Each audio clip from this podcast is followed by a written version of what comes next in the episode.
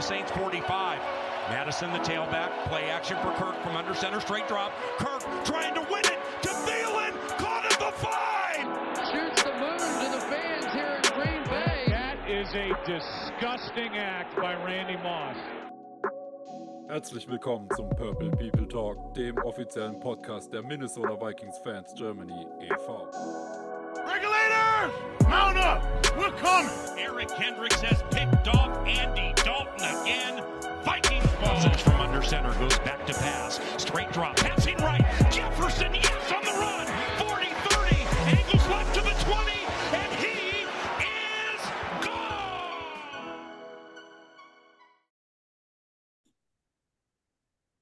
Ja, unsere Review-Folge ist noch nicht so alt, in dem Jonas und ich uns zusammengesetzt haben, über den Sieg gegen die Packers gesprochen haben und natürlich viel über die Verletzung von Kirk Cousins. Äh, haben da positives Feedback gekriegt. Das kann man, glaube ich, so sagen. Hat auch wirklich Spaß gemacht. Und ähm, ich lade die Folge am Montagabend hoch. Und fünf Minuten später sehe ich auf Twitter, dass die Cardinals verkünden, dass Joshua Dobbs nicht mehr der Starter sein wird. Und es geht sofort in Vikings Twitter und auch in meinem Kopf los und denken, ja, Joshua Dobbs könnte doch der neue Starter für die Vikings werden. Haben nicht darüber geredet, ist aber jetzt genau das passiert. Wir melden uns Mittwochabend nach der Trade Deadline und werden jetzt mal darüber reden, wie das nun weitergeht mit dem neuen Quarterback und werden dann auch noch ans Ende der Podcast-Folge schon die Preview zum Spiel am Sonntag reinhängen. Ganz viel vor heute. Jetzt erstmal zur Begrüßung. Ich bin Stefan. An meiner Seite sind Peter und Jonas. Hi, wie geht's euch? Abend, Stefan. Ja, gut. Alles gut. Das ist schön. Ja, freien Tag genossen. Ähm, heute ausnahmsweise mal ein bisschen weniger über die Vikings nachgedacht. da hat der gestrige Tag genug Stoff gegeben und dementsprechend ist aber mein Kopf jetzt frei dafür. Ja, die Vikings traden Joshua Dobbs, den Starter der Cardinals, für einen Sixth-Runden-Pick an die Cardinals. Sie bekommen einen Siebtrunden-Pick zurück. De facto ist das gar nichts, was so eine Kompensation angeht. Dobbs wird oder ist schon in Minnesota, wenn ich es richtig verstanden habe. Ähm, Kevin O'Connell hat gesagt, am Sonntag wird Sharon Hall noch spielen. Und dann ist so ein bisschen die Erwartung, äh, was passiert. Da werden wir gleich drüber reden. Jetzt mal erst eure erste Reaction. Was haltet ihr von dem Trade? Was haltet ihr davon, dass Joshua Dobbs unser neuer, mindestens mal Quarterback, vielleicht auch Starter ist? Ähm, ich meine, wir haben ja über die Lösungen gesprochen im Podcast und ich würde mal sagen, wenn wir jetzt in die Kategorien gehen, die wir da besprochen haben, dann fällt Joshua Dobbs auf jeden Fall in die, Gro äh, in die Kategorie ähm, Competition für Hall, eventuell Insurance, if, äh, wenn, äh, wenn Jaron Hall halt nicht so richtig funktioniert. Aber ansonsten äh, ist das jetzt kein, also es ist kein Quarterback, der jetzt Richtung Playoff-Push geht oder gar die Vikings irgendwie äh, im Rennen für einen tieferen Playoff-Run hält. Das, das, das sehe ich da, das sehe ich da jetzt nicht drin. Ich sehe auch in ihm keinen klaren Starter. Auch da kommen wir jetzt gleich noch, äh, gleich noch, gleich noch drauf zu sprechen. Und ja, ganz ehrlich, also erstmal bin ich froh, dass man diesen Weg gegangen ist und nicht äh, viele Ressourcen für einen, äh, für einen Below-Average Starter ausgegeben hat, der im Endeffekt die Vikings auch nicht auf einen tiefen Playoff-Run führen würde. Deswegen bin ich da schon mal ganz happy mit dem, was die Vikings da gemacht haben. Die Kompensation ist auch, ja, mehr oder weniger gar nichts. Das Lustige ist ja sogar an dem Trade, es gibt ja sogar noch eine Bedingung, auch wenn die nicht bekannt ist, welche das ist, die diesen Siebtrunden-Pick noch in einen Sechstrunden-Pick verwandeln könnte, den die Vikings zurückbekommen. Und dieser Sechstrunden-Pick, je nachdem, was das für einer ist, äh, könnte ja rein theoretisch höher sein als der Sechstrunden-Pick, den die Vikings abgeben. Das heißt, im Endeffekt könnte es eventuell sogar dafür, äh, dazu kommen, dass die Cardinals uns dafür bezahlt haben, Joshua Dobbs zu nehmen. Ähm, schon sehr lustig wäre. Und ich sehe auch eigentlich keinen Grund, warum die Cardinals das hätten tun sollen. Aber ja, es ist, es ist ein Trade für nichts. Es ist ein Trade für Nüsse. Ähm, dementsprechend sehe ich da überhaupt gar kein Problem drin. Und es gibt noch einen anderen Punkt, der mir an diesem Trade relativ gut gefällt, aber auch das ist was, das möchte ich nicht vorwegnehmen. Peter, wie ist deine Meinung zu Joshua Ja, mein, Dobbs? Mein erster Gedanke war, wow, an den habe ich gar nicht gedacht, ne? Auch wenn äh, ihr im Podcast dann später, fünf Minuten später dann gelesen hat, dass Clayton Tune dann starten sollte, wenn Kyler noch nicht fit ist, habe ich aber wirklich auch am ganzen gestrigen Tag nicht über Joshua Dobbs gedacht. Und äh, mein erster Impuls war, ja, warum nicht? Ja, finde ich eigentlich gut. Ähm, dann habe ich Twitter aufgemacht, Adrian Franke gelesen und er mit so einer, ja, weiß ich nicht, Vikings und so, äh, äh, warum nicht Tannehill oder ansonsten sollte man Hall lassen? Und dann habe ich das gelesen und dann dachte ich, aber das ist doch genau der Trade, den du machst, um Hall zumindest evaluieren zu können, weil äh, ich glaube, der Trade sagt uns auch zumindest was darüber, dass Nick Mullins eventuell äh, nächste Woche noch nicht von der IA runterkommt. Oder man sagt auch, ja, boah, Nick Mullins und Jaron Hall, weiß ich nicht. Äh, auf jeden Fall äh, glaube ich, äh, dass wenn Nick Mullins nicht fit ist, haben wir dann einen weiteren gesunden Quarterback, der, äh, wenn Jaron Hall der wird jetzt ein Spiel kriegen und ich kann mir auch vorstellen, dass er eventuell noch ein zweites oder drittes kriegt. Und wenn, wenn, wenn er halt nicht NFL-fähig ist, dann hast du einen Quarterback, mit dem du dich halt nicht blamierst und das ist Joshua Dobbs. Und äh, ja, bin ich zufrieden für den Preis, brauchen wir nichts sagen. Und wenn das halt so wäre, dass der siebte dann auch noch ein Sechsten wird und am Ende, äh, ja, es wäre dann auch sehr lustig. Also ähm, man hat keine Ressourcen groß verballert, man hat äh, ja, und ich denke, man hat aber auch der Mannschaft gesagt, Jungs, wir holen jetzt noch einen Quarterback. Äh, die Saison ist noch nicht so super gelaufen. Als Symbolbild der Mannschaft, wir haben jetzt hier noch einen Quarterback, wir geben die Saison nicht auf. Der Move ist natürlich schon eher so, ja, das Ja, sage ich jetzt nicht, dass wir die Saison aufgeben, aber das ist, wir lassen das jetzt mal laufen, wir schauen, was passiert und ähm. Also Adrian hat da ein bisschen zurückhaltend rea- reagiert, das fand ich auch komisch, aber er ist dann doch, äh, spätestens als der Preis kam, hat Ja, er es dann ja, doch äh, auch genau. zurückgenommen. Habe auch Hat er heute, relativiert, hätte ich noch sagen müssen. habe auch heute den, den Montag, nee, nicht Montag, den Downside Talk- Short gehört und ähm, ja, also es ist einfach so, dass der macht ja nichts kaputt, Joshua Dobbs, für den Preis. Ähm, er gibt dir diese Baseline und diese Baseline ist meiner Meinung nach wichtig, weil wenn Hall wirklich schlecht spielt, und das kann sein, weil er normal ein Fünftrunden-Pick dieses Jahr ist, aber wenn Hall wirklich schlecht spielt, dann brauchst du vernünftiges Quarterback-Play, damit du einigermaßen deine Spieler evaluieren kannst. Weil wenn ein Quarterback so schlecht spielt, dass kein Spieler in dieser Offense eine Chance hat, irgendwie was zu zeigen, dann bringt dir das gar nichts für die weitere Kaderplanung. Und da ist, ich, meiner Meinung nach diese Baseline, die du brauchst. Und ähm, ja, wenn Mullins wirklich länger verletzt ist, das wäre natürlich so ein bisschen die Frage, was gibt dir Hall, was Mullins nicht gibt. Ähm, ich weiß, dass Jonas dann wahrscheinlich später noch was zu sagen will, da haben wir schon kurz im Vorgespräch drüber geredet. Ähm, aber wenn Mullins jetzt wirklich nicht fit wird, ähm, dann, dann ist Dobbs genau diese Baseline. Und ich finde bei den Cardinals, er sah besser aus als gedacht. Natürlich ist das kein guter Starting Quarterback, da brauchen wir uns überhaupt nichts einzureden. Der ist, ähm, wenn der startet, wahrscheinlich einer der Bottom 3 Quarterbacks der Liga. Ähm, aber nichtsdestotrotz hat er bei den Cardinals gefallen, hat mehr gezeigt als gedacht, hat die Cardinals kompetitiv wirken lassen. Ähm, und jetzt kommt er halt in eine Offense, die schon deutlich mehr hat als die Cardinals Offense. Das muss man sagen. Der hat eine vernünftige O-Line, der hat vernünftige Wide Receiver, besonders wenn JJ, wo es nach wohl aussieht, relativ zügig wieder zurückkommen soll. Ähm, da kann man schon mitarbeiten. Und die Defense sieht ja plötzlich auch gut aus, wie wir, also wie Jonas und ich das besprochen haben nach dem Packers-Spiel. Von daher bin ich da ziemlich zufrieden mit. Also ich finde Tannehill genau den falschen Namen, ähm, weil Tannehill sieht dieses Jahr wirklich nicht gut aus und wäre mit Sicherheit teurer gewesen. Ähm, Über Murray haben wir gesprochen.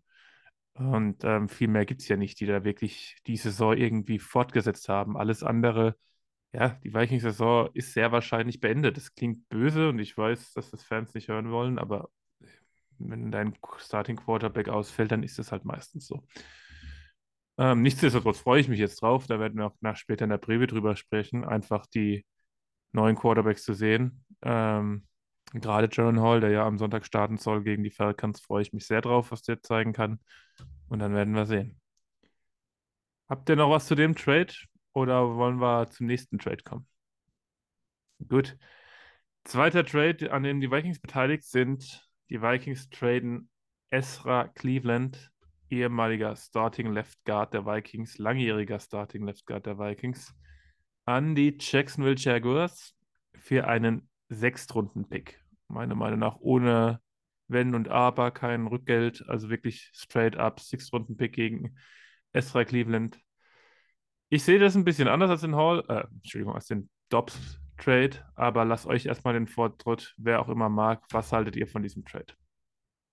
Dann fange ich mal an. Ähm,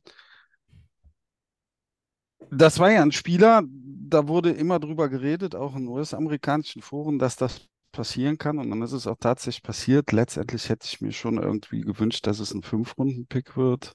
Aber man muss halt auch sagen, es ist der Pick der Carolina Panthers, den die Jaguars haben. Und das ist dann halt, ja, einer der ersten drei äh, Picks in der Runde. Also ist das dann halt auch ein Late Fifth, ähm, kann man so sagen. Und letztendlich, keine Ahnung, ich hätte mir vielleicht ein bisschen mehr gewünscht, aber äh, es gab wohl nicht mehr, was äh, auch komischerweise ist, äh, ist halt ein solider Starting Guard, das kann man schon sagen.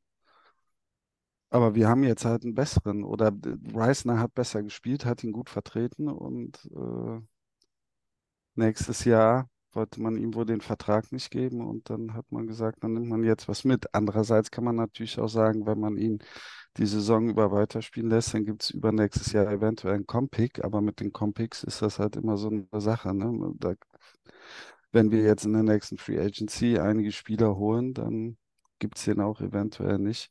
Also ich bin so ein bisschen neutral.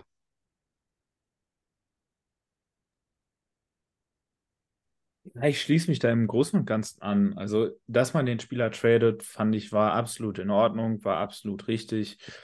Ähm, mit den Verträgen, die da jetzt in der nächsten Offseason anstehen, war erstmal Cleveland nicht auf, hoch auf der Prioritätenliste. Ist es ganz einfach so. Und mit Dalton Reisner hat man halt auch einen Replacement geholt, dessen Vertrag auch ausläuft, der aber mit Sicherheit billiger sein wird nächstes Jahr. Da bin ich mir relativ sicher, dass man für, den, für Reisner deutlich weniger zahlen muss, als man das für Cleveland tun muss. Ich finde es auch zu wenig. Ich hätte mir auch mehr gewünscht. Gerade mit Blick darauf, dass ja eventuell immer noch die Möglichkeit bestehen könnte, dass er vielleicht doch irgendwann auch nochmal Offensive Tackle spielt. Also, dass da auch eine gewisse Flexibilität da ist. Da finde ich, da hätte es einfach mehr sein dürfen. Ich hätte mir schon irgendwie einen Fourth-Round-Pick oder sowas hätte ich mir schon gewünscht, muss ich ganz ehrlich sagen. Ähm, andererseits muss man halt auch sagen, ich kenne den Markt nicht. Ich weiß nicht, ob da irgendwo, ich, ich weiß es nicht, ob da irgendwo ein, äh, ob es da die Möglichkeit gegeben hätte, mehr zu bekommen. Compix bin ich immer, finde ich auch immer so eine Sache, wenn man jetzt natürlich weiß, dass da jemand ist, der hoch bezahlt wird nach der Saison, der wird einen Third-Round-Pick kriegen, dann äh, der wird einen Third-Round-Pick bringen, dann trade ich den natürlich nicht für einen Sechst-Round-Pick. Bei Cleveland muss man aber natürlich sagen, realistisch betrachtet, war es vermutlich ein Fifth-Rounder, den man als Com-Pick bekommen hätte, 2025. Und das ist, wie du schon richtig gesagt hast, einer am Ende der fünften Runde, weil Com-Pick. Und äh, auf der anderen Seite, der Panthers-Pick wird ein hoher sein. Dementsprechend wäre das ein Unterschied von vier, fünf Picks gewesen, wahrscheinlich.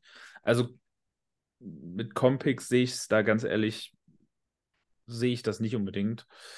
Ähm, deswegen, also wenn das das beste Angebot war, dann war es das beste Angebot, dann finde ich das auch in Ordnung, muss ich ganz ehrlich sagen. da man halt eben des, äh, den logischen Ersatz hat. Die eine Sache, die halt ein bisschen Downside ist, Cleveland ist der klar bessere Runblocker als Reisner. Äh, beim Passblocking ist es halt eher umgekehrt, meiner Meinung nach, aber beim Runblocking ist Cleveland halt schon der stärkere und wenn man jetzt auf diese Saison blickt, und ja, diese Saison ist nicht mehr die Priorität, aber wir werden unser Laufspiel brauchen. Also äh, weder Jaron Hall noch Joshua Dobbs wird in der Lage sein, diese Offense zu tragen. Das wird nicht funktionieren. Ähm, und dementsprechend ein bisschen was werden wir von unserem Laufspiel brauchen. Und äh, da hätte uns Cleveland wahrscheinlich mehr geholfen als Reisner. Nichtsdestotrotz, am Ende wirklich, wenn es das beste Angebot war, dann war es halt das beste Angebot. Und ich verstehe schon den Punkt. Und ich verstehe schon, dass man dann auch gesagt hat, okay, dann nehmen wir jetzt den, äh, den hohen Sechstrunden-Pick mit. Ich finde es in Ordnung. Äh, man hätte ihn nach der Saison vermutlich ähnlich bezahlt. Der Compick wäre nicht viel höher gewesen. Und man muss ja auch sehen, die Vikings haben aktuell äh, für nächste Saison einen Projected Cap äh, Space von ungefähr 51 Millionen. Da gehen natürlich bisschen was für, äh, für Vertragsverlängerungen runter, aber ansonsten hast du halt immer noch relativ viel Geld, um dir neue Free Agents zu holen, sodass gerade diese eher kleineren äh, Compensatory Picks wahrscheinlich über die Formel sowieso ausgeglichen worden wären. Und deswegen, ich war enttäuscht, als ich gesehen habe, dass es ein Sechstrunden-Pick ist, aber im Endeffekt, ich, ich bin nicht böse. Ich möchte es mal so sagen. Ja, also ich kann mit dem Trade nicht viel anfangen. Ähm, Natürlich gibt es ein bisschen Kontext. Erstmal, dass er de facto noch Backup war, seit Reisner da ist. Und dass jetzt auch äh, Sharon Reed äh, aktiviert wurde, der gerade ja ursprünglich mal so der erste Backup sein sollte. Und das kam heute, dass eben der wieder spielen kann und dementsprechend, ähm, beziehungsweise wieder trainieren kann, jetzt 21 Tage Zeit hat, um aktiviert zu werden. Ähm, Blake Brandle ist ja auch noch so ein Name, der angeblich äh, hoch im Kurs der Trainer sind. Und dann, klar, da, da, da ist die Wichtigkeit von Cleveland nicht mehr so da. Ähm, zumal er nicht verl verlängert wurde, da sind wir uns, denke ich, alle einig. Aber trotzdem, das, du kriegst halt nichts dafür. Sparst dir vielleicht ein bisschen Gehalt natürlich. Aber ein Sixth Rounder, I don't know. Ähm, ich glaube, dann hätte ich lieber mal das gemacht, was man sonst nicht in dieser Liga hat, nämlich einfach mal starke Tiefe in der Interior Offensive Line oder überhaupt in der Offensive Line zu haben. Es ist, schadet ja auch nicht, dass du einen guten Backup hast. Also ähm, kann mit dem Trade nichts, äh, nichts wirklich anfangen. Wenn es ein Fifth Rounder wäre, könnte man sich das eher überlegen, aber für einen Sixth, das ist schon sehr wenig. Aber gut, ähm, was mich an diesem Trade so ein bisschen naja, nicht gestört hat, sondern was, was ich interessant fand, ist, wenn du sagst, du gibst einen Cleveland ab, weil du ihn sehr wahrscheinlich nicht verlängerst, behältst aber der Neil Hunter. Was heißt das denn für die Zukunft mit der Neil Hunter? Also ähm, sagen wir mal, du kriegst für einen Hunter wahrscheinlich einen Drittrunden-Pick, wenn es gut läuft, einen Second Rounder. Den gibst du jetzt ausdrücklich nicht ab. Ähm, man hat gesehen, die Commanders haben zwei starke Edge Rusher getradet. Die gingen beide für einen Second und für einen Third Rounder vom Board äh, nach Chicago, nach San Francisco. Würdet ihr sagen, es ist Anzeichen dafür, dass, äh, oder dass Hunter bleibt und jetzt erstmal nicht getradet wurde, ist Anzeichen dafür, dass man doch nochmal versucht, mit ihm zu verlängern? Und ob das klappt oder nicht? Wie ist da eure Meinung dazu? Also ich glaube, dass man es nochmal versucht, da bin ich mir relativ sicher. Ähm, Gerade jetzt, wo man ihn nicht getradet hat, hat, würde ich es auch für sehr fahrlässig halten, es nicht zu tun. Es nicht zumindest zu versuchen und dann halt mal gucken. Äh, wird Hunter eine astronomische Summe in der absoluten Spitze verlangen, dann wird es natürlich schwierig. Dann wäre ich auch dagegen, ihn zu halten. Aber wenn es eine Summe ist, die machbar ist, ich sag mal aus Vikings Sicht, dann habe ich mit einer Verlängerung um, keine Ahnung, drei Jahre auch kein großes Problem. Ähm, Im Gegenteil natürlich, weil ich meine, die Vikings äh, haben außer Hunter aktuell mehr oder weniger gar nichts im Edge Rush.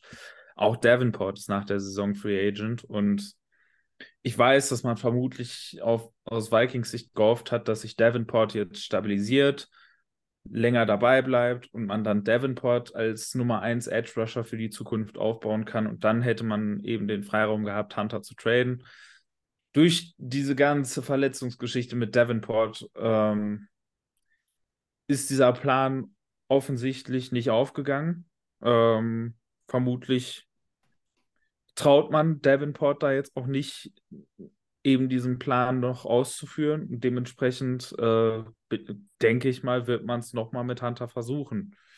Ob das klappt, ist eine andere Sache. Ob es klug war, darauf zu setzen, dass es klappt, ist, finde ich, aus der Ferne halt schwer zu beurteilen. Ich weiß nicht, wie weit da die Verhandlungsparteien auseinander liegen.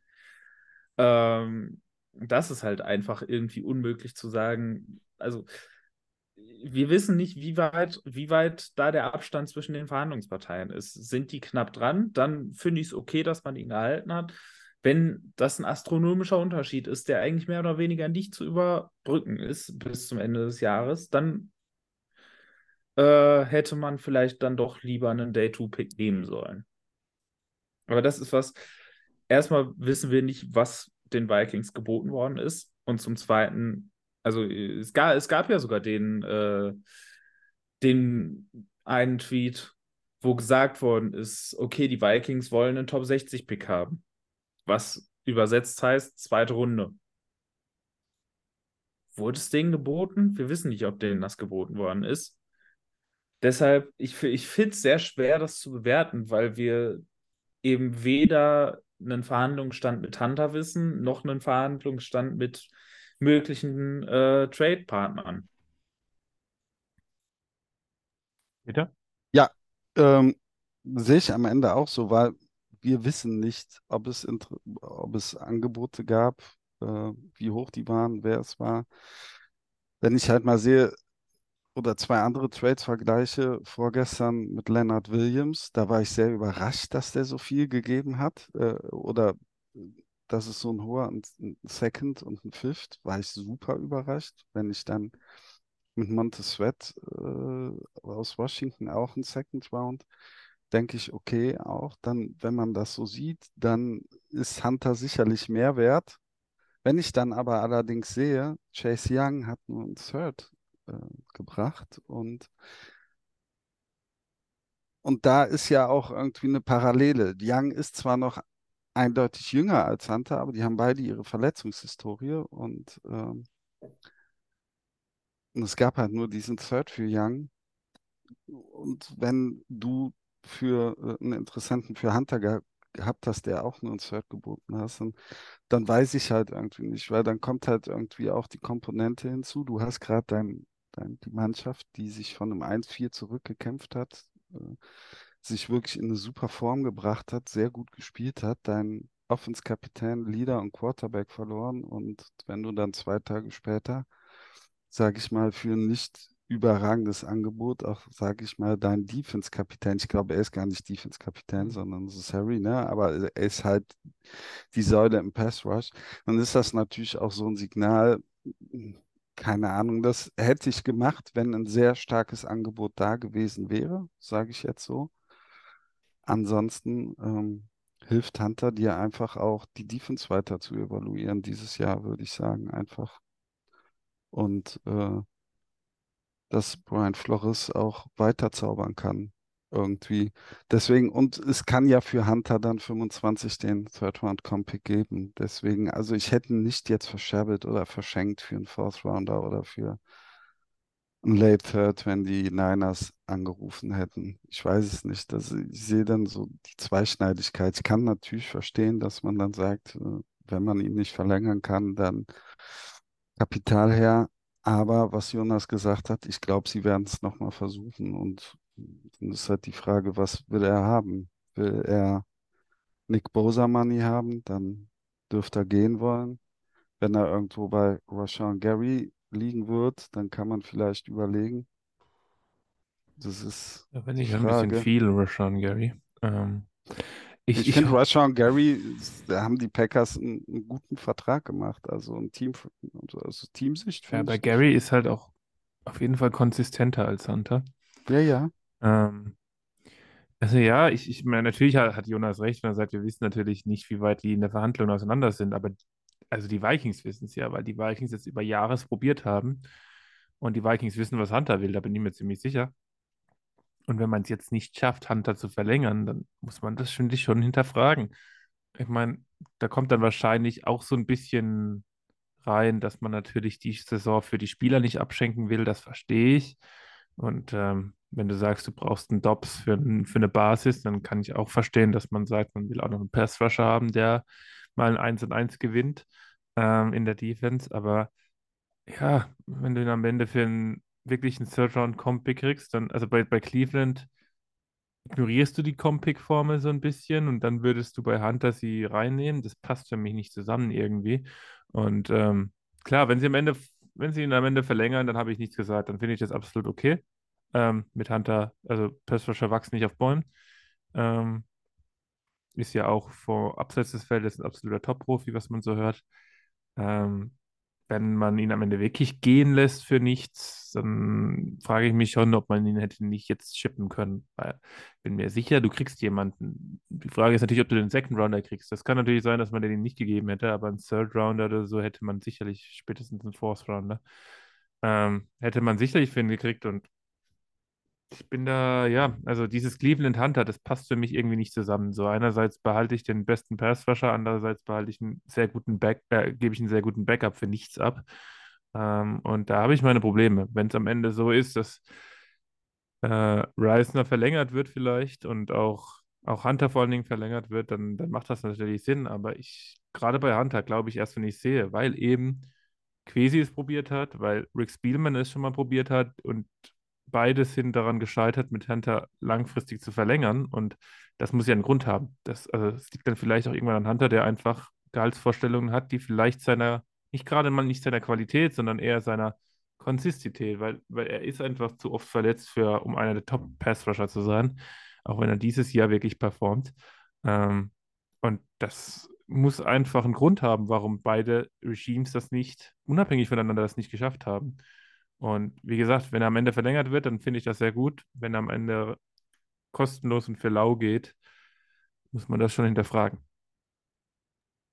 Ähm, was man vielleicht auch dazu noch sagen muss, und das ist auch eine Sache, die wir nicht wissen. Ähm, also erstmal glaube ich, und das ist eben der Unterschied zwischen Hunter und Ezra, ob die Ho Hoffnungen, sich doch noch mit Hunter zu einigen, berechtigt sind. Das ist natürlich eine Frage, äh, an der natürlich hängt, ob das jetzt eine gute Entscheidung war oder nicht. Aber ich glaube, die, der große Unterschied ist halt, man hat offensichtlich bei Hunter noch die Hoffnung und bei Ezra hat man sie nicht. Und äh, das ist, glaube ich, das erklärt, glaube ich, im Endeffekt den Unterschied im Handeln in dieser Hinsicht. Äh, ob das eine richtige Entscheidung ist, wie gesagt, das entscheidet sich dann daran, ob man es mit Hunter tatsächlich nochmal hinkriegt. Aber ich, ich gehe eigentlich davon aus, dass das eben der springende Punkt ist. Ähm, der Punkt, den wir nicht wissen, und auch das ist noch eine Sache, die eventuell zumindest damit reinspielen kann. Äh, ich glaube, eine Sache ist halt, also es ist für Daniel Hunter ja auch super schwierig, seinen eigenen Markt abzuschätzen. Weil er hat bisher in seiner Karriere noch nicht mit anderen Teams verhandelt. Er hat in seiner ersten Saison, äh, nicht in seiner ersten Saison, bei seiner ersten Vertragsverlängerung, das war sehr früh in seinem Rookie-Vertrag, dass er den verlängert hat. Ich glaube, es war nach Jahr drei, äh, meine ich, hat er den verlängert gehabt. Ähm, also es war auf jeden Fall vorzeitig. Das heißt, da ist er nie am freien Markt gewesen. Es war offensichtlich ein Vertrag, der unter Marktwert war, ähm, was sich dann im Nachhinein herausgestellt hat. Und es kann eben sein, dass Hunter halt schon auch gesagt hat, ich möchte jetzt grundsätzlich erstmal keinen Vertrag unter Marktwert äh, unterschreiben und möchte dementsprechend auch mit anderen Teams vielleicht mal ausloten können, was dieser Marktwert denn ist. Und ich glaube, da ist dann wieder der Punkt, den wir jetzt hinter den Kulissen nicht wissen. Äh, es ist ja oft so, dass wenn ein Team jemanden tradet, dessen Vertrag ausläuft und der vermutlich eine Verlängerung haben möchte, dann lässt man den Spieler ja auch mit dem abnehmenden Team verhandeln, bevor man diesen Trade zumacht. Und was wir halt nicht wissen, hat man dem Vertretern von Hunter zumindest so leicht im Hintergrund erlaubt, guckt mal, was ihr so kriegen könnt. Ähm, und wir gucken dann, ob sich ein Trade ergibt. Und wenn das passiert ist, das wäre ja auch eventuell für die Vikings eine Information, die gar nicht so schlecht wäre, weil dann könnten auch die Vikings vielleicht in einem halben Jahr nicht äh, zu Hunter gehen und sagen, äh, du hast hier mit den Jaguars gesprochen, du hast hier mit den Falcons gesprochen, du hast hier mit den Niners gesprochen, die haben dir so und so viel geboten. Mehr kriegst du auch auf dem freien Markt nicht. Also sind wir entweder damit okay, dir auch das zu bieten oder halt eben nicht. Und das könnte halt sein, dass das im Hintergrund passiert ist. Das wissen wir nicht, aber das wäre halt eine Möglichkeit und das könnte dann vielleicht auch erklären, warum man aus Vikings Sicht äh, davon ausgeht, dass man zu einer Einigung kommt, weil wenn die Angebote der anderen Teams, die möglichen Vertragsangebote halt vielleicht gar nicht so weit weg waren von dem, was die Vikings auch bieten möchten, dann könnte man natürlich sagen, okay, der wird auf dem freien Markt eh nicht viel mehr bekommen. Deswegen gehen wir davon aus, dass wir äh, jetzt in der Offseason eine, eine Lösung da finden.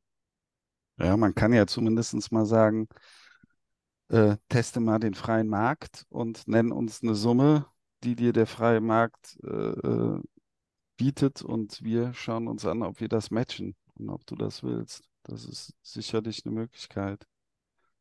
Ähm, Na, im freien Markt jetzt im März wahrscheinlich eher nicht, ja. da ist das schwierig, aber ja. eben wie gesagt, vielleicht ist zumindest in gewissen Abstufungen sowas jetzt hinter den Kulissen passiert.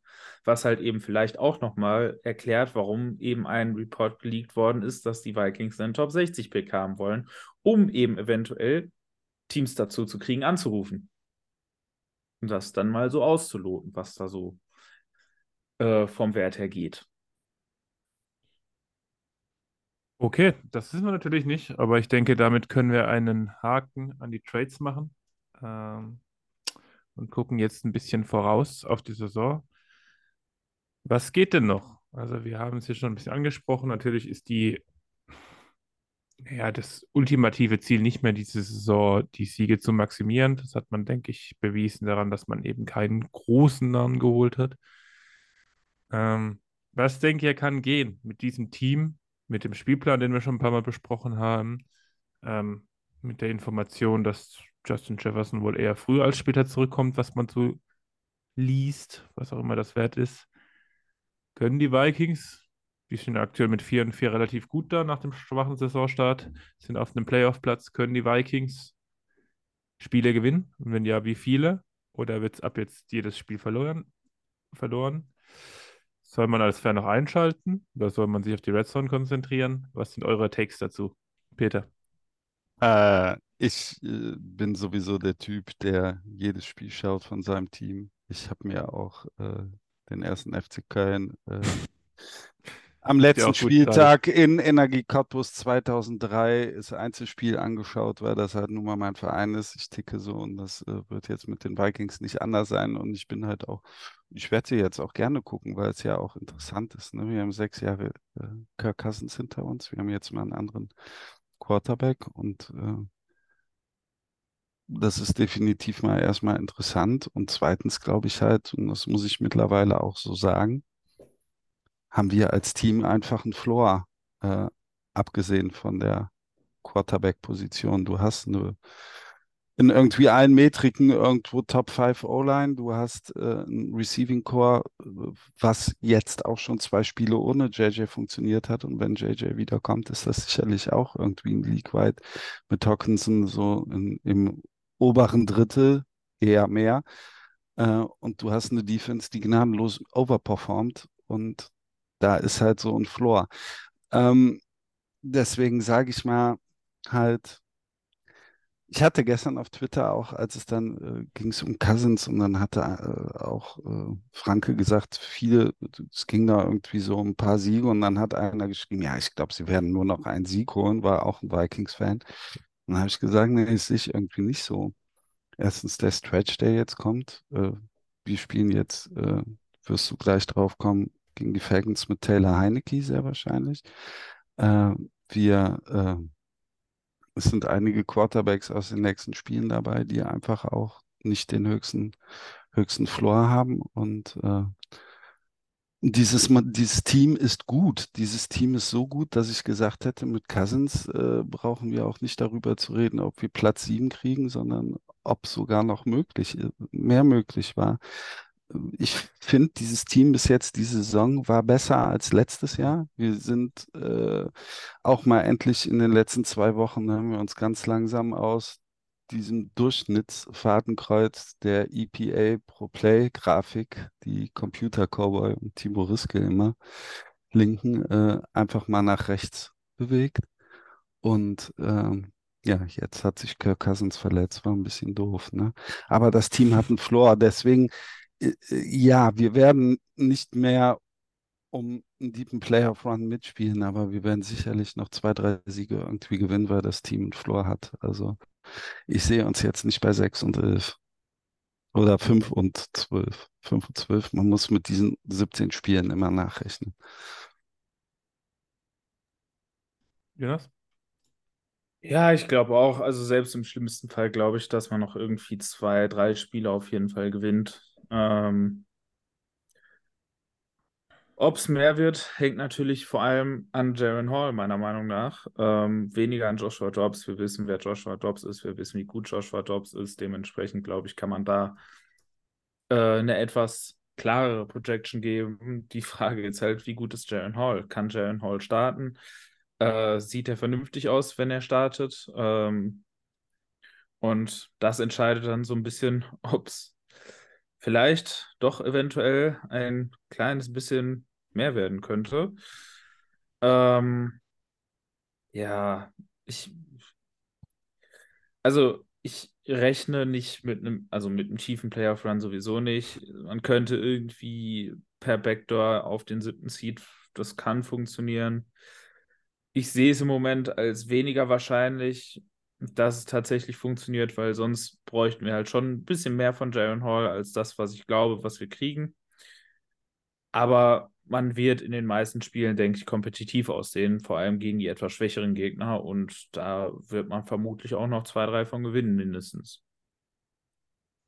Ja, man muss sich ja den Spielplan angucken. Also Falcons, dann noch Saints, Broncos, Bears und Raiders in die nächsten fünf Spiele. Und ähm, also ein bisschen die Liga verfolgt. Also ich denke, mit Dobbs sind wir da mindestens in zwei von fünf Spielen, haben wir den besseren Quarterback wahrscheinlich. Kommt auch ein bisschen drauf an, was Hall macht. Jonas hat es ja gesagt, aber ähm, zumindest kompetitiv wird man sein. Und ähm, also ich werde die Vikings weiter gucken. Ähm, ich hoffe, ihr alle auch. Und äh, es wird vor allen Dingen spannend, weil gerade Hall natürlich das große Fragezeichen ist, ja. Und ähm, wir hatten es schon im Vorgespräch gesagt, hat das Peter gesagt, dass ähm, es ganz schön überraschend war, wie, wie mutig man gecallt hat mit Hall. Man hat eben nicht nur den Ball gelaufen, man hat ihn auch werfen lassen. Führte zu einem Strip-Sack, führte aber auch zu einem First Down, das das Game de facto geeist hat gegen Hawkinson. Und das würde ich mir jetzt wünschen, dass man sich jetzt Hall reinschmeißt, dass man den machen lässt, dass man den nicht nur irgendwelche Rookie-Playbooks gibt, die Run, Run, Screen sind oder solche, solche Downs, die einem nicht weiterbringen. Und dann macht er Fehler, ja, dann wirft er halt Interceptions, dann lässt er sich Strip sacken, dann ist es einfach so. Aber ähm, da jetzt auf irgendwelche, ja, einfach nur Sicherheitsplays zu machen und ähm, natürlich werden die mehr sein, weil Kirk Cousins einfach ein guter Quarterback ist, aber ähm, ich würde mir wünschen, dass man sich was traut. Und das ist eigentlich unabhängig davon, wer jetzt Quarterback spielt. Ja, das wollte ich eben auch noch sagen. Also ich fände jetzt schon, wenn man mutig dran geht und das Playbook auch nicht so, wie du gesagt hast, Screen, Run, Run oder umgekehrt, sondern ich will was sehen. Mit, mit einem offeneren Playbook kann man auch sicherlich Hall besser evaluieren. Also. Ja, absolut. Was glaubt ihr denn? Also ganz kurz, Kirk Cousins hat sich heute operieren lassen, oder zumindest hat das heute gepostet, dass das erfolgreich war äh, hatte einen lilanen Gips oder eine lilane Schiene, wem es aufgefallen ist. Äh, ja, vielleicht kommt er doch nochmal zurück, aber das ist Thema für eine andere Folge, wenn er, wenn er wieder gesund ist. Ähm, Was glaubt ihr denn? Wer wird denn jetzt starten? Also Sonntag startet ja Hall, nach allem, was man hört. Wird es dann sein, dass, dass Dobbs direkt die Woche danach spielt und dann auch bis zum Ende der Saison spielt? Wird Hall mehr spielen? Wird Mullins vielleicht ein, zwei Spiele spielen? Was glaubt ihr, wer startet über die Woche hinaus bei den Vikings auf Quarterback? Ich glaube erstmal, man, also dass Hall jetzt gegen die Falcons startet, das ist klar. Ähm, ich glaube auch tatsächlich, dass man ihm erstmal eine Chance geben möchte. Wenn der halbwegs kompetent gegen die Falcons aussieht, dann glaube ich, wird er weiter starten. Erstmal. Ähm, und das dürfte sich vermutlich dann ändern, wenn er halt implodiert. Oder halt eben, ja, nicht implodiert, aber halt wirklich schlecht aussieht. Und ich glaube, der Trade für Joshua Dobbs und eben nicht für äh, so den klassischen Game Manager äh, Backup Quarterback, der sagt mir halt auch meiner Meinung nach, dass man eben Hall eine Chance geben möchte. Ähm, was halt einfach damit zu tun hat. Und auch da, deswegen bin ich mir auch nicht sicher, ob, äh, ob der Trade irgendwas über Mullins und seinen Rücken sagt. Ich glaube aber, Mullins ist halt ein sehr guter Backup für Kirk Cousins. Warum? Weil Mullins in der Offense von Kirk Cousins spielen kann. Jaron Hall ist kein guter Fit für die Offense von Kirk Cousins, weil Jaron Hall eine ganz an, ein ganz anderer Typ Quarterback ist. Und ich glaube, dass man jetzt erstmal Jaron Hall halt alle Möglichkeit geben möchte, zu äh, Erfolg zu haben, indem man ihm eine Offense installiert, äh, so gut das jetzt in der kurzen Zeit geht, in der er erfolgreich sein kann. Das heißt, man wird eine Offense installieren, die eben nicht auf diesen großen Full-Field Progressions, die Cousins ja wirklich gut kann, auf diesen wirklich guten äh, Antip Antizipationswürfen, die Cousins sehr gut kann, äh, basiert, sondern die halt im Passing Game vermutlich ein bisschen weniger von Mullins ab, äh, von Hall abverlangt, insbesondere was halt das Processing, also wie schnell er von einem Read zum nächsten geht, angeht. Das wird er einfach nicht auf Cousins Niveau schaffen und dementsprechend äh, wird man das auch nicht von ihm verlangen. Und es wird eine Offense sein, die halt eben vor allem für einen mobilen Quarterback gemacht ist, die vermutlich designte Quarterbacks, äh, Quarterback-Runs mit reinnimmt, die eben auch äh, Option-Plays äh, nutzen wird, die Plays nutzen wird, äh, wo Jaron Hall auch ganz klar die Ansage bekommen wird, wenn Reed 1-2 nicht da ist, dann Abfahrt. Und darauf wird das, darauf wird das halt sich, glaube ich, richten. Und deswegen hat man jetzt halt eben jemanden geholt, der das, der diese Offense übernehmen kann und diese Offense spielen kann, weil Nick Mullins kann diese Art Offense nicht spielen. Nick Mullins ist ein Backup für eine Kirk Cousins Offense. Und Joshua Dobbs kann eine solche Offense spielen. Der ist selber ein Quarterback, der diese Art Offense braucht und ist dementsprechend ein Quarterback, der dem man eine sehr ähnliche Offense bauen kann, wie die, die halt perfekt für Jaron Hall ist, sodass man eben vielleicht auch die Möglichkeit hat, selbst wenn Jaron Hall jetzt am Anfang nicht perfekt funktioniert und man jetzt sagt, wir brauchen eine Brücke für zwei, drei Wochen, bis wir Jaron Hall so ready haben, dass er auch nochmal kompetent starten kann, dass man dann wirklich vielleicht auch nochmal sagen kann, okay, wir haben jetzt heute gegen die Falcons gesehen, es reicht noch nicht. Wir brauchen noch ein paar Wochen und können aber eben mit Joshua Dobbs dieselbe Offense laufen und dann vielleicht, äh, wenn wir das Gefühl haben, Hall ist da weitergekommen und könnte jetzt doch noch mal äh, vielleicht ein bisschen kompetenter aussehen, als er das gegen die äh, Falcons gemacht hat, schmeißen wir den vielleicht doch noch mal rein, lassen die Tür dann noch mal offen. Das heißt, ich, also es geht, glaube ich, wirklich darum, äh, Jaron Hall eine Chance zu geben, dass man ihn wirklich evaluieren kann in einer Offense, in der er sich wohlfühlt.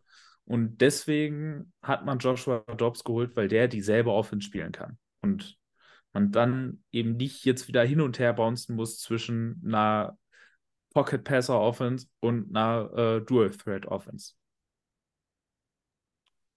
Peter, denkst du, dass Jaron Hall am Ende mehr Spiele machen wird oder mehr Spiele starten wird als Joshua Dobbs? Ähm, ehrlich gesagt weiß ich das, weiß ich das nicht. Ich erhoffe mir das. Also ich, ich fände es gut. Und ich habe jetzt gerade mal, während äh, Jonas geredet hat, mal gegoogelt. Ähm, wir haben in dieser Liga noch einen aktiven Quarterback, der vom BYU kommt. Und der spielt bei den Jets. Mhm. Und mein Ziel wäre es, dass Hall am Ende mehr Spiele spielt als Joshua Dobbs und man auch sagen kann, der schlechtere Quarterback von BYU sitzt in New York. Also das äh, ist direkt auch mal so ein bolder Take. Also ich habe Bock auf Hall und ich weiß nicht, wie bold der ist, weil Zach Wilson ist halt einfach.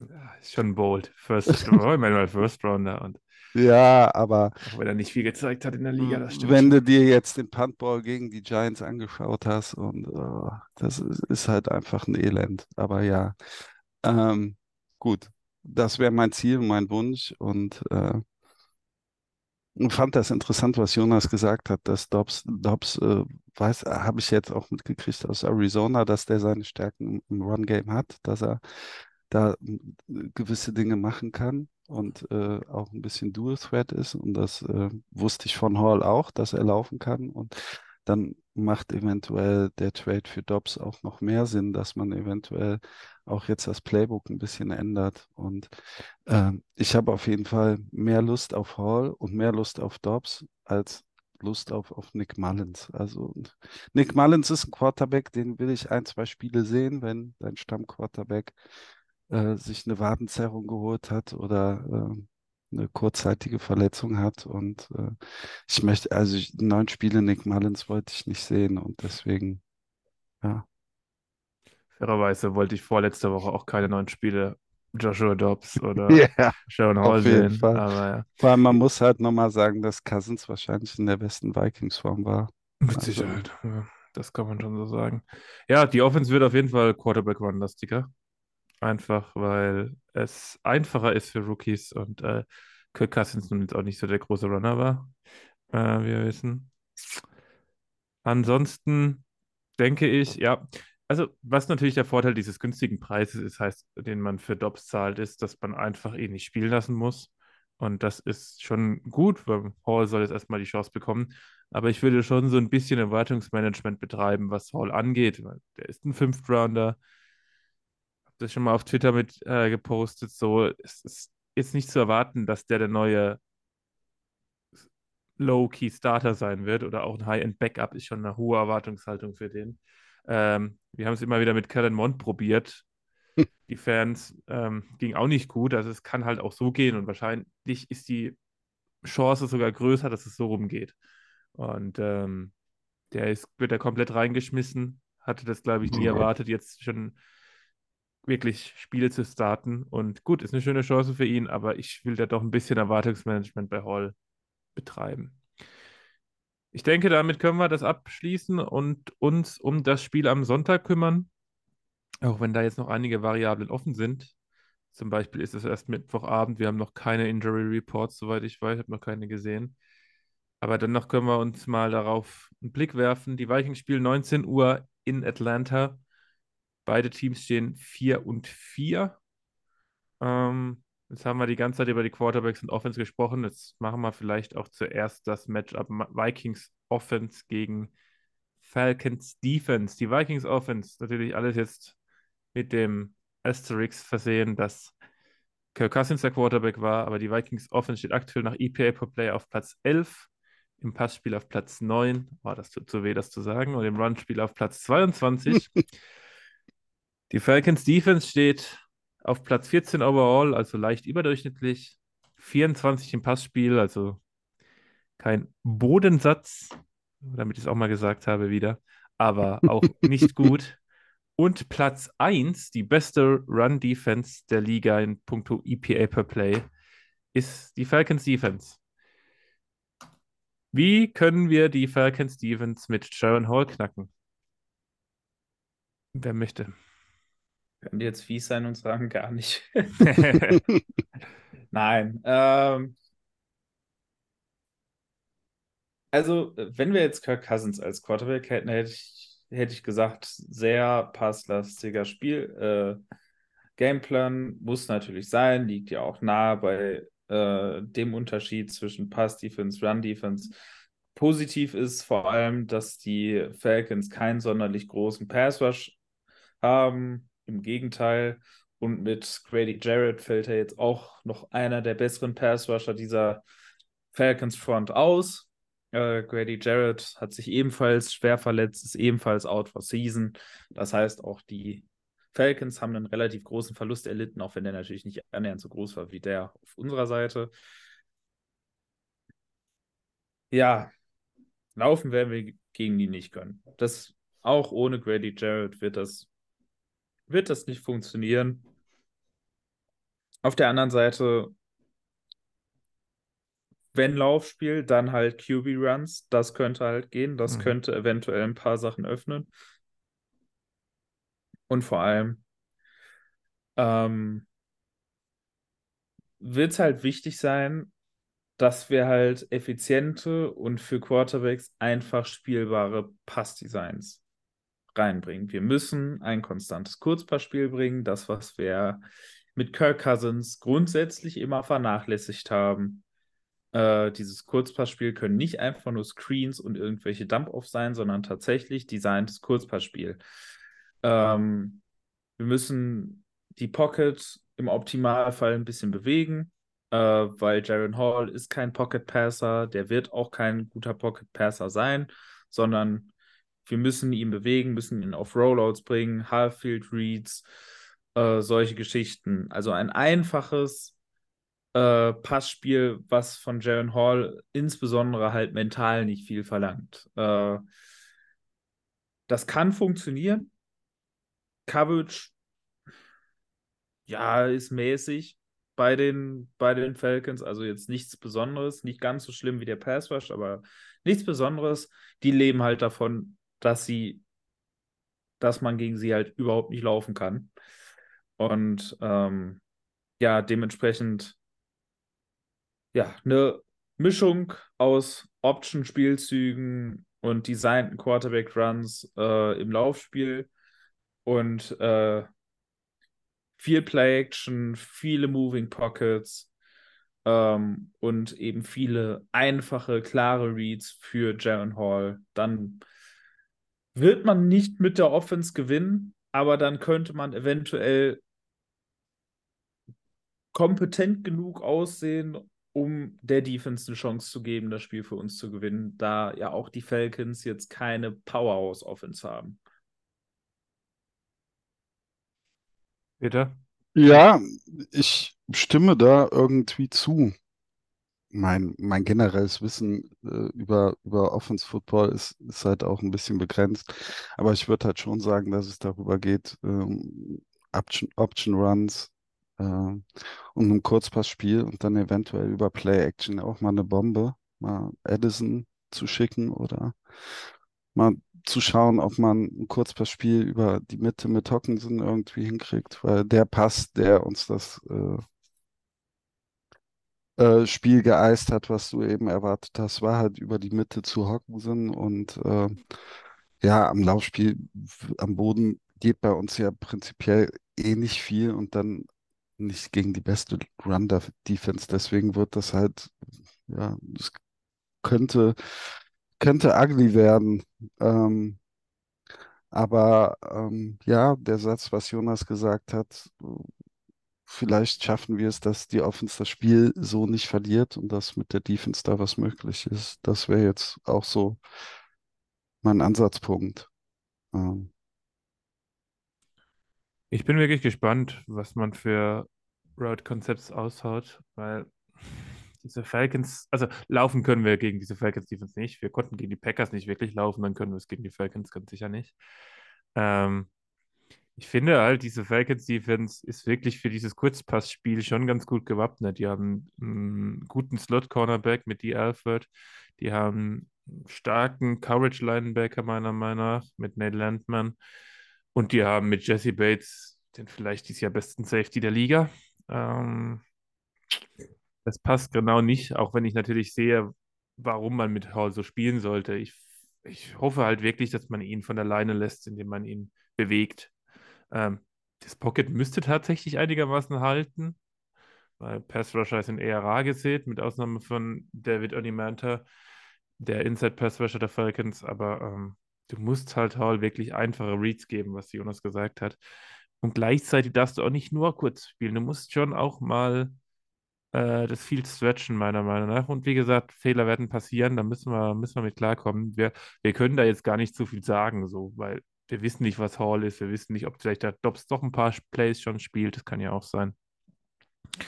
Ähm, ich würde mir natürlich wirklich eine schwächere Run-Defense in diesem Matchup wünschen, einfach um Hall ein bisschen so eine, eine, eine Sicherheit zu geben. Aber wie gesagt, ich glaube nicht, dass das funktioniert. Addison sollte eigentlich genug Duelle gewinnen an Outside. Äh, wie viel Plays er dann wirklich kriegt und Targets wirklich kriegt, muss man sehen. TJ Hawkinson wäre so ein Spiel, wo der mal seinen Vertrag jetzt, also ähm, es ähm, wurde in den letzten zwei Wochen schon deutlich besser, aber gerade so ein Titan ist ja auch gerade für junge Quarterbacks wichtig. Ähm, könnte jetzt mal ein bisschen performen und aber ja, es ist, äh, ist eine durchschnittliche Offen äh, Defense, ist eine unterdurchschnittliche Pass-Defense, aber trotzdem, wenn ein Quarterback so ein Fragezeichen ist, dann ist das alles irgendwie auch schwierig zu previewen und vielleicht strafen uns die Vikings auch Lügen und laufen jetzt die Falcons in Grund und Boden mit Alexander Madison ohne dass ich jetzt irgendeine äh, Bold Prediction wegnehmen will, 250 Yards, aber ich glaube nicht. Ich glaube nicht. Ähm, eine Sache dazu noch. Ähm, ich glaube auch tatsächlich, also ja, einfache Reads auf jeden Fall. Ich glaube auch tatsächlich, dass es auch einfache Möglichkeiten gibt, das Feld lang zu machen und dass es auch gute, einfache Reads ge geben kann, um Jaron Hall mal den Go-Ball zu geben, zumal Jaron Hall auf dem College durchaus immer einen sehr schicken Deep Ball hatte. Ähm, also, das könnte man durch mal, durchaus mal auspacken. Also, wenn es darum geht, Jaron Hall das Spiel einfach zu machen, dann geht es hauptsächlich darum, ihm mental halt möglichst viel abzunehmen, ihm mental nicht so zu fordern, wie man halt eben Kirk Cousins in dieser Offense fordert. Und äh, darum geht es halt eigentlich, wenn es eben um die Länge der Pässe geht, glaube ich tatsächlich, würde ich ihn durchaus von der Leine lassen. Es sind halt nur einfach, äh, ja, man muss halt einfach wissen, dass man ihm jetzt keine groß, großen, komplexen Konzepte geben sollte, die er halt dann von A bis Z einmal durchlesen muss. Ja. Und was mir gerade noch einfällt, ist, mit Jared Hall als Quarterback möchte ich gerne, dass wir Vierter und Eins ausspielen. Und gerne auch Vierter und Zwei, weil jetzt hast du nichts mehr zu verlieren.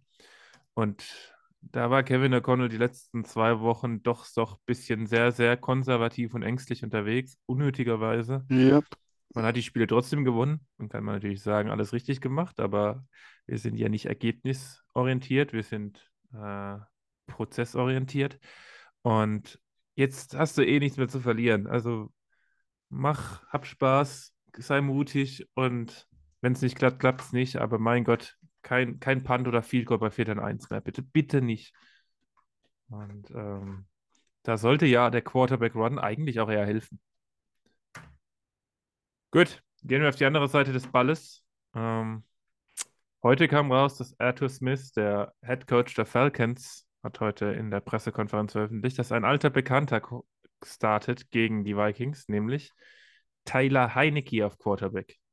War mal undrafted Free Agent, war mal hoch angesehener Backup der Vikings, bis er meinte, seinen Fuß durch eine Glastür zu dreschen. Ist vielleicht das richtige Wort. Die älteren Vikings-Fans unter uns werden sich erinnern. Eine der wildesten Stories, die für einen Backup-Quarterback, die ich glaube ich je erlebt habe. Ähm, ja, ist inzwischen so ein Journeyman geworden, hat jetzt schon ein paar Spiele für die ehemals Redskins, jetzt Commanders, äh, bestritten über die Jahre hinweg und wird Desmond Ritter bei den Falcons eben ersetzen. Was denkst du? Jonas hat das schon ein bisschen in der Gruppe angeteasert, der fand das äh, nicht so toll. Warum, Jonas? Warum denkst du, das ist nicht gut für die Vikings, dass Taylor Heinecke spielt? Weil das mit Ritter halt einfach so gnadenlos schlecht ist, dass ich gerne gegen den gespielt hätte. Weil das wäre das wär halt auch eine Offense gewesen. Also die Falcons Offense mit Desmond Ritter, das wäre eine Offense gewesen, wo ich gesagt hätte, okay, das kriegt unsere Defense auf jeden Fall hin, ja. die irgendwo bei, keine Ahnung, äh, 17 Punkten oder sowas zu halten. Und dann habe ich die Hoffnung, dass auch Jaron Hall in der Lage ist, unsere Offense weit genug zu bewegen, um in diesem Spiel kompetitiv zu sein. Ja, Heineke also, ist halt, also jetzt muss man natürlich äh, mal sehen. Heineke ist kein äh, guter Quarterback, um das mal ganz klar zu sagen. Heineke ist ein schwacher Quarterback, der gerade bei den Commanders relativ viel Glück hatte, äh, weil er für viele Dinge nicht bestraft worden ist, für die man eigentlich normalerweise in dieser Liga bestraft wird. Ähm, er ist aber halt jemand, der für seine Verhältnisse zwar sehr schlecht gegen Druck ist, aber relativ gut gegen Blitz ist. Äh, das heißt, es ist eigentlich jemand, den man im Formen Rush unter Druck setzen muss. Und das funktioniert bei den Vikings nicht. Ähm, und gegen Blitz, das weiß er halt normalerweise, wo er seine Outlets, wo er seine Hautrouten hat und wirft die dann eben im Zweifel auch noch an, selbst wenn er dann jemanden in der Fresse hat. Deswegen, also, ja.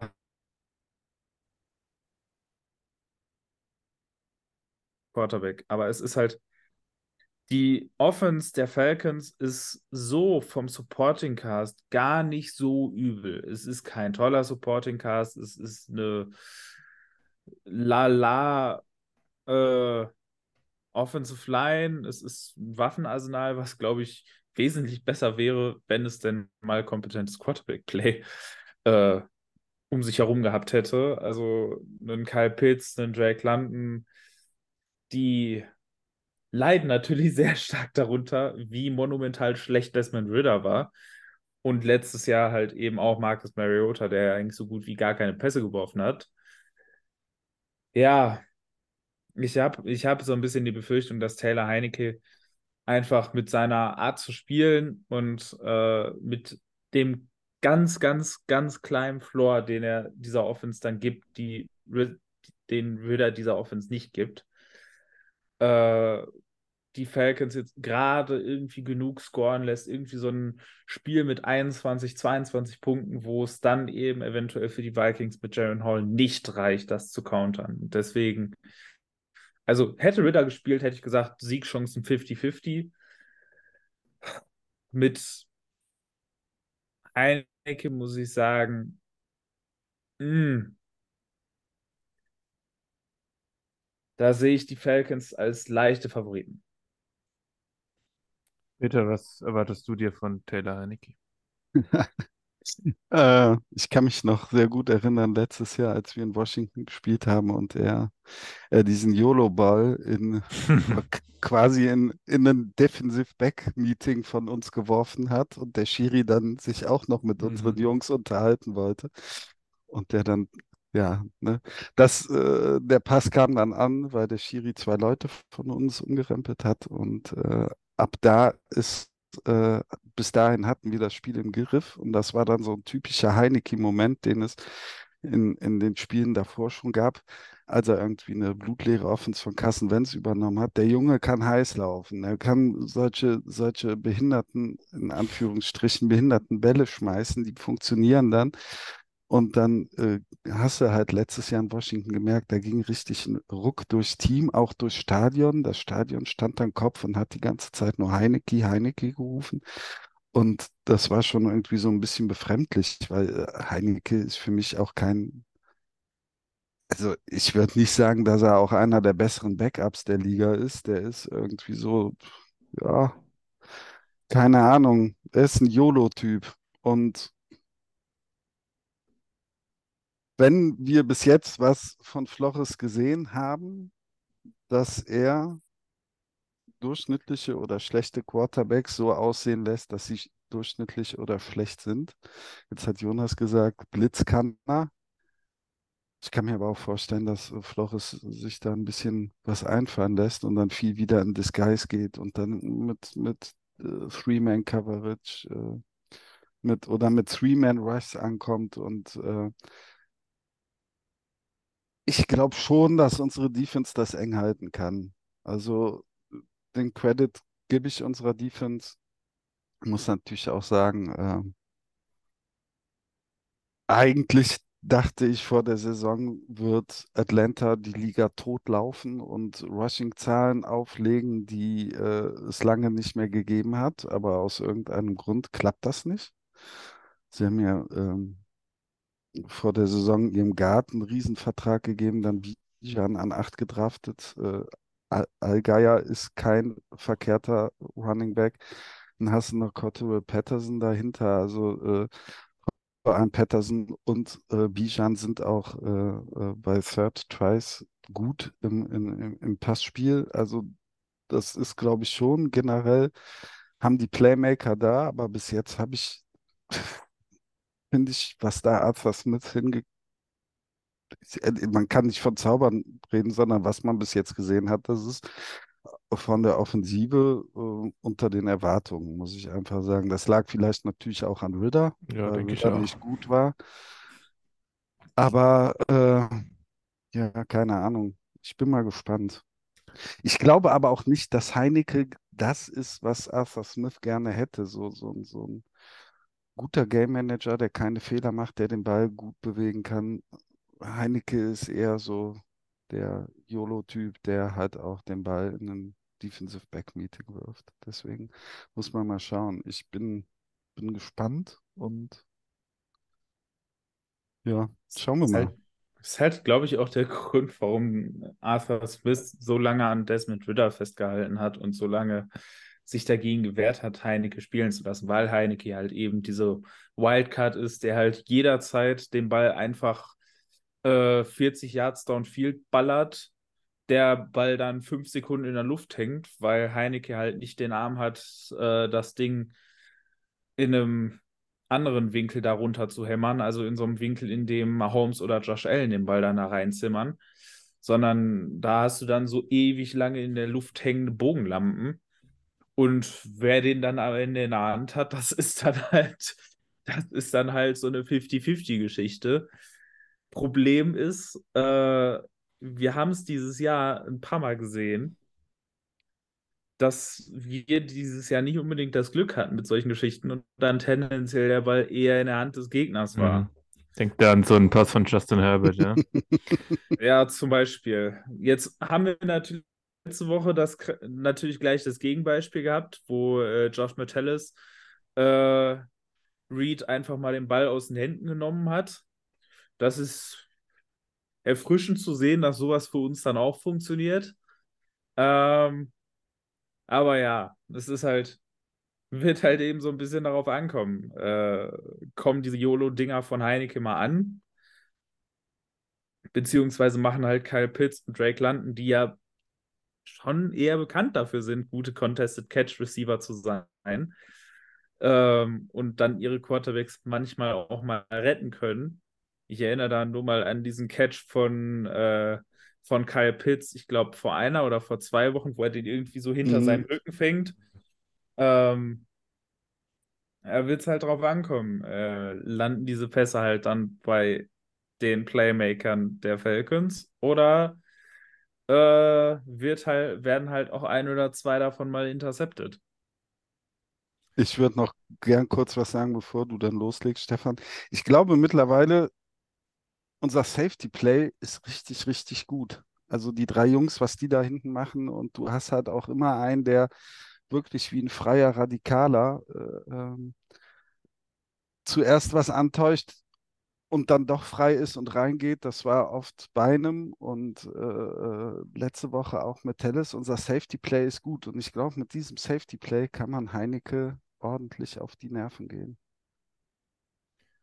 Also ich finde so ein Backup wie Heineke eigentlich ganz cool, weil der ist genau das, was ich mir von Jaron Hall hoffe. Weil viele Backups in dieser Liga wissen, dass sie begrenzt sind und spielen dann Angsthasen-Football und werfen den Ball maximal fünf Yards downfield. Und Heineke ist begrenzt, hat auch wirklich keine gute Armstärke, aber ja, YOLO-Ball, wie ihr es gesagt habt, und das ist mir eigentlich immer lieber. Ähm, und das will ich mir wünschen von Jared Hall. Die Offense ist wirklich schwach gewesen dieses Jahr. Ich habe die Zahl noch nicht genannt, aber 25 overall nach EPA, 24 im Passspiel und 20 im Run. Ähm,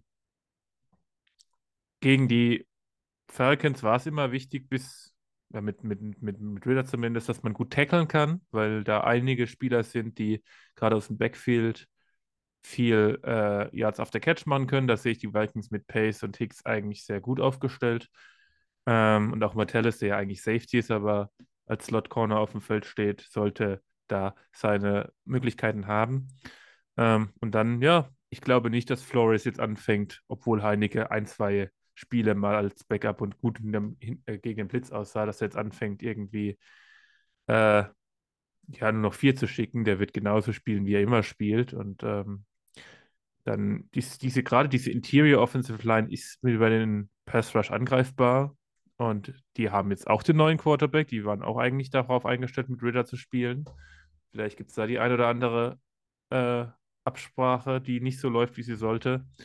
Du hast mit dem Right Tackle McGarry einen guten Run-Blocker, aber einen maximal durchschnittlichen Pass-Blocker. Und wie die Vikings wissen, spielt der Right Tackle meistens gegen Daniel Hunter. Ähm, da ist schon Möglichkeit, Heineke unter Druck zu setzen. Und dann, ja, dann, wie Jonas sagt, Jonas meinte ja, dass dann auch wichtig sein kann oder am Ende entscheidend sein kann, ob man diese Julebälle mal abfängt oder ob man die mal fallen lässt. Ähm, einem hatte jetzt auch gegen die Packers wieder einen, den er fallen gelassen hat, nachdem er gegen die 49ers ja so überragend zwei gefangen hat. Das sind diese Kleinigkeiten im NFL-Football und gerade wenn du zwei unterdurchschnittliche Quarterbacks hast für die NFL, was du einfach hast am Sonntag, dann ist das natürlich entscheidend. Und ähm, wir müssen mal schauen. Ich finde die Wide Receiver der der Falcons jetzt nicht wirklich furchteinflößend. Ähm, ja, unsere Outside Corner spielen nicht so toll wie der Rest der Defense, das gehört zur Wahrheit dazu.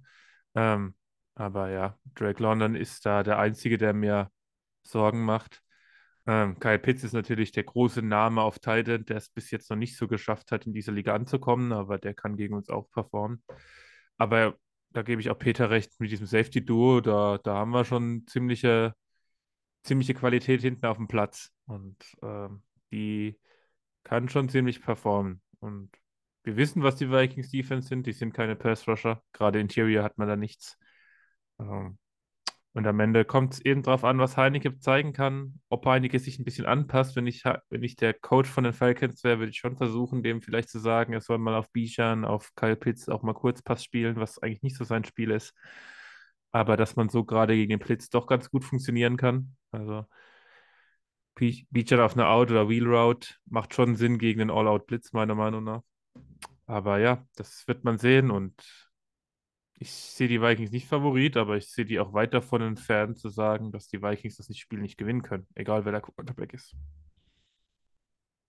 Vegas hat äh, vorgestern waren wir mit äh, minus vier Favoriten. Nee, nee, wir waren Underdog mit minus 4. Nee. Doch, doch, ziemlich waren- sicher. Ich habe vorhin auch nochmal Ich, nachgeguckt. nee, wir sind jetzt Underdog, aber vorgestern waren wir noch und irgendwie hatte ich dann das Gefühl, Aha. da war die Cousins-Verletzung aber schon durchgeklungen und wahrscheinlich haben die das noch nicht geändert. Jetzt sind wir, äh, ist das äh, ziemlich ausgeglichen, ne? Mit Also, wo ich nachgucke, sind wir minus 4,5 Underdog. Oder Ja, plus dann- 4,5 Underdog. Also, dass Vegas sagt, dass äh, die Chance 50-50 steht, dass die Falcons mit über 4,5 Punkten gewinnen. Oder, um die Spreads zu erklären, unter 4,5 Punkte gewinnen, beziehungsweise die Vikings gewinnen. Ähm, was ein ordentlicher Spread ist, aber das ist einfach Sharon Hall geschuldet, weil Sharon Hall eben nicht nur ein Backup-Quarterback ist, sondern man einfach gar nicht weiß, was das gibt.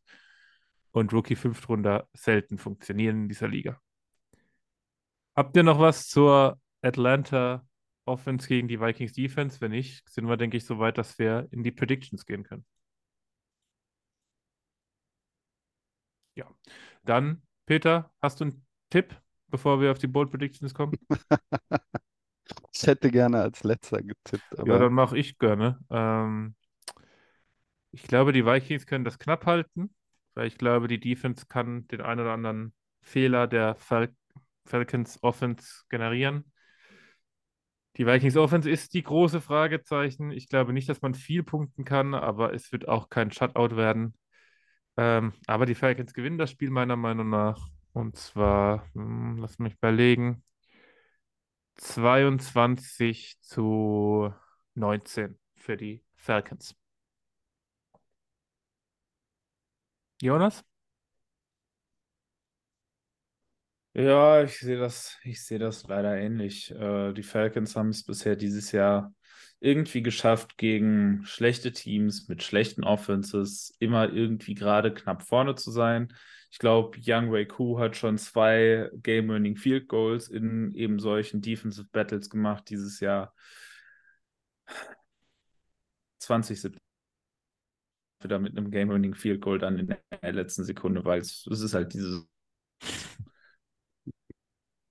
Ich wollte als letzter tippen, um äh, so ein Ungleichgewicht irgendwie herzustellen. Also ich, mein Ursprungstipp wäre auch sowas gewesen 2017 für die Falcons. Aber ich halte jetzt die Flagge hoch und drehe den Spieß um und sage 23-20 für uns. Äh, wie, wie ich hier gelernt habe, ich bin ja noch Newbie, ist Einigkeit äh, immer blöd und Uneinigkeit eventuell was Gutes. Deswegen wollte ich als letzter tippen. Und äh, ich sag, wir gewinnen. Knapp, hässlich, ist mir scheißegal wie, äh, ist mir wirklich egal. Äh, aber äh, ja, natürlich die Gefahr ist da, dass Young Wei Ku auch das dritte Game-Winning Field Goal schießt. Gut, zum Abschluss unsere Bold Predictions.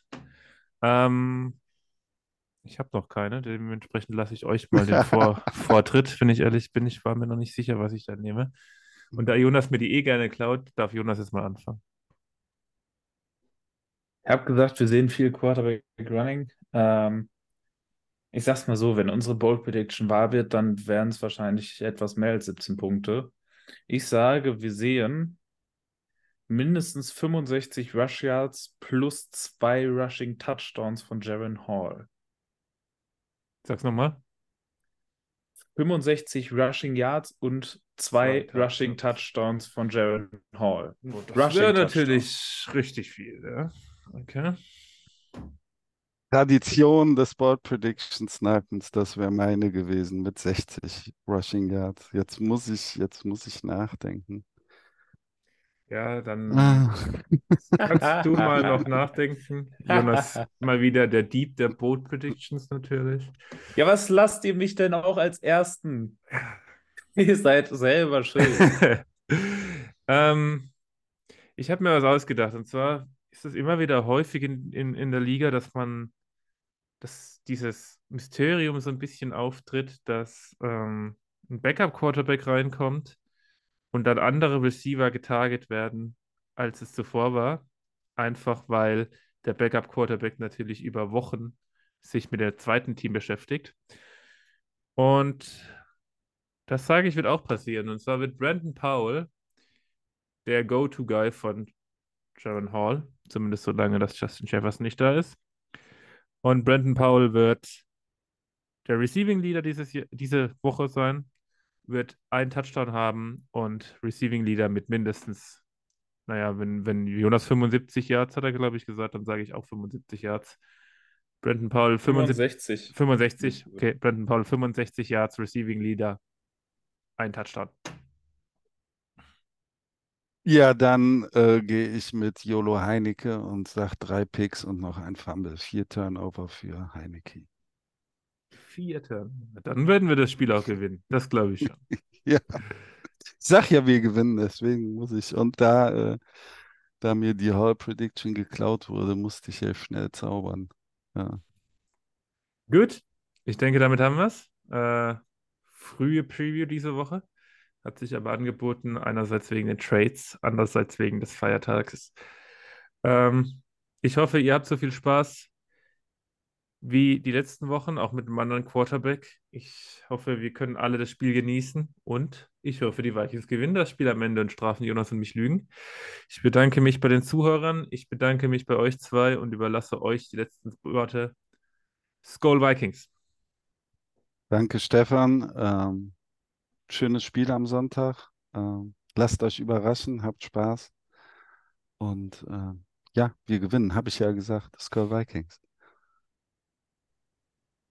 Ja, ich hoffe einfach nur, ich, ich, ich will halbwegs kompetentes Quarterback-Play sehen. Wenn ich das sehe, dann bin ich glücklich. Wenn ich das Gefühl habe, Jaron Hall ist nicht einfach wieder Kellen Mond, dann, dann bin ich froh, dann bin ich glücklich. Kompetenter Backup, alles cool. Goal.